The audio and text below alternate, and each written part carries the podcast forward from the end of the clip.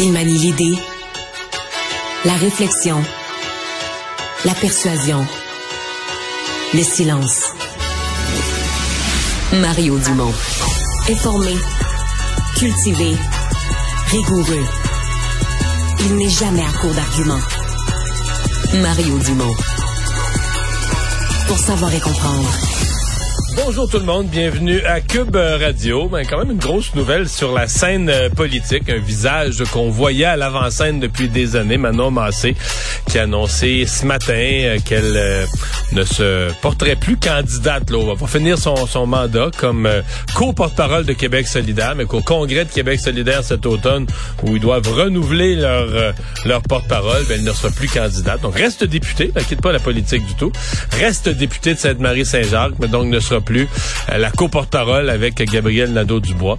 Euh, c'est ainsi fait la politique. Aussitôt quelqu'un part, aussitôt on se demande mais qui pourrait bien prendre la place? Là, les paris sont ouverts. Est-ce que ça pourrait être euh, Ruba Gazal, Christine Labrie, des gens qui sont déjà dans le caucus? Est-ce qu'on pourrait aller chercher quelqu'un de l'extérieur?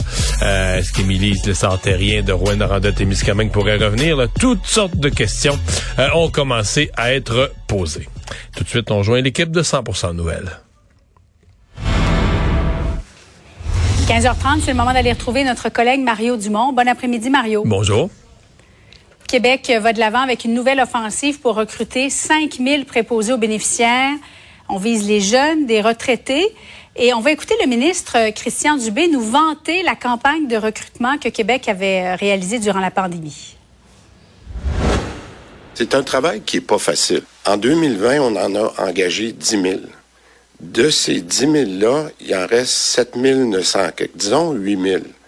Ça, ça veut dire qu'on est exactement dans les pourcentages d'attrition normales après trois ans. Ce qu'on dit, c'est qu'on connaît maintenant comment on est capable de les retenir. Ce qu'on aimerait, c'est de ne pas être limité à rester comme préposé si on aime l'environnement, si on aime le réseau.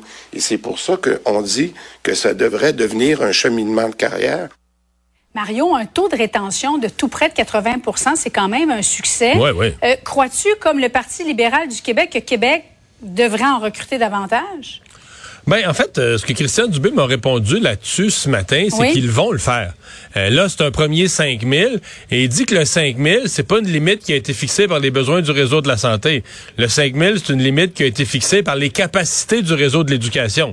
Parce que là, on lance un programme, ça part le 7 août, un programme très, très, très condensé, donc je pense en 12 mhm. semaines de formation. Oui. Ma compréhension, c'est qu'à la saison suivante, on va peut-être relancer un autre 5 000. Là c'est que c'est pas euh, c'est pas une seule fois là, c'est vraiment quelque chose qu'on pourrait répéter.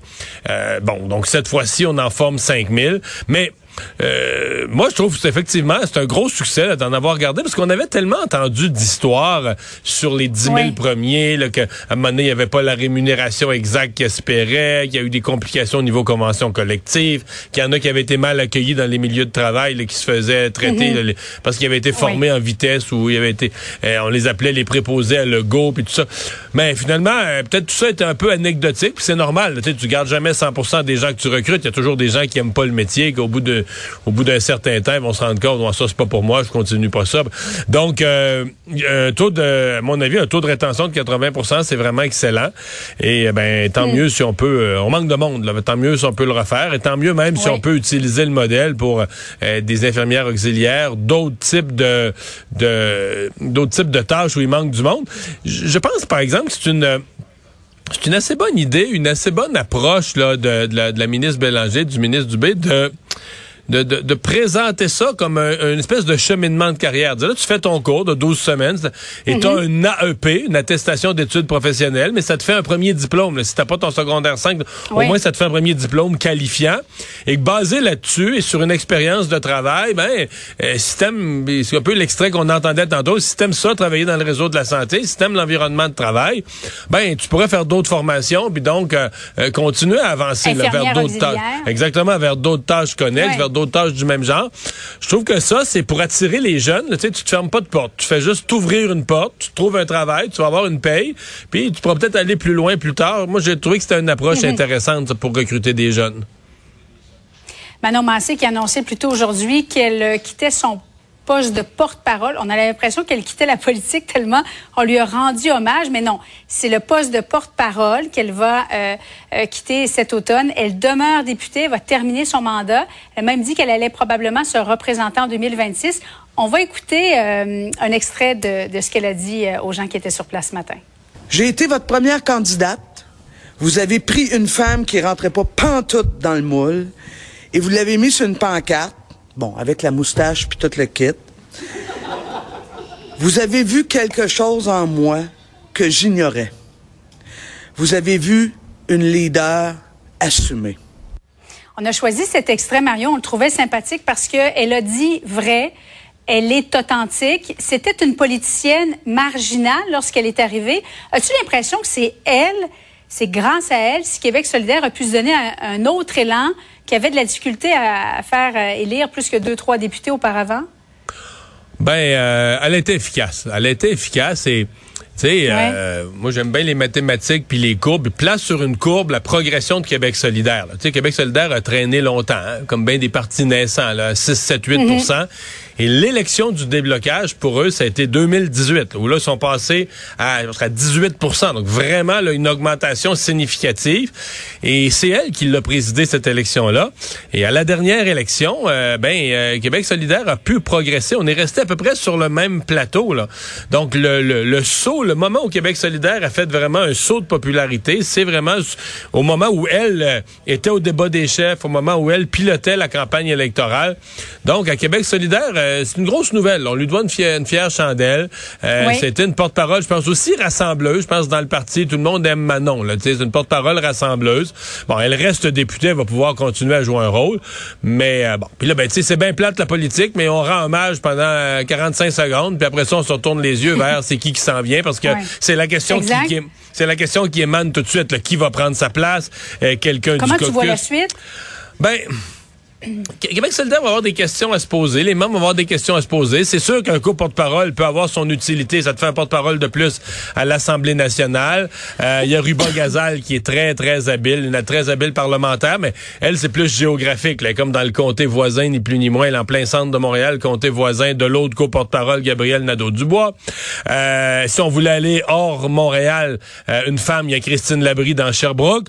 Est-ce qu'on pourrait aller à une ancienne députée, Émilise Lessard-Terrien de Rouen-Noranda Témiscamingue, euh, ou complètement quelqu'un de nouveau qu'on servirait du tremplin euh, pour euh, faire ressortir quelqu'un de nouveau. Madame Mendez, la dernière élue dans Verdun, elle, c'était quand même une présidente du parti, c'est quand même une militante de haut niveau, c'est juste que comme députée, mhm. elle est toute nouvelle.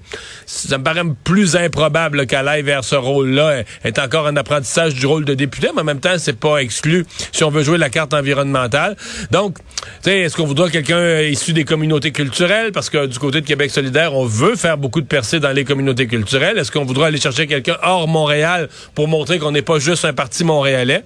C'est toutes ces questions-là -là, qu'on va devoir se poser. Et ce matin, euh, on en parlait dans mon émission, c'était tout frais, tout chaud, ça venait d'arriver. Puis on allait même, euh, Philippe Vincent Foisy allait même à se poser la question, mais Là, ils ont changé de porte-parole de Manon Massé à Gabriel Nadeau-Dubois. Je parle de porte-parole mhm. principal, celui qui est le chef parlementaire, euh, celui ou mhm. celle qui va au débat des chefs. Donc en 2018, c'était Manon Massé. En 2022, c'est Gabriel Nadeau-Dubois les membres de Québec solidaire pourraient-ils vouloir encore changer puis dire ben là le prochain on ramène une femme puis euh, rendu à l'élection c'est elle qui va prendre les devants c'est elle qui va aller au débat des chefs ou est-ce qu'on voudra profiter de l'expérience de Gabriel Nadeau-Dubois qui l'a déjà vécu?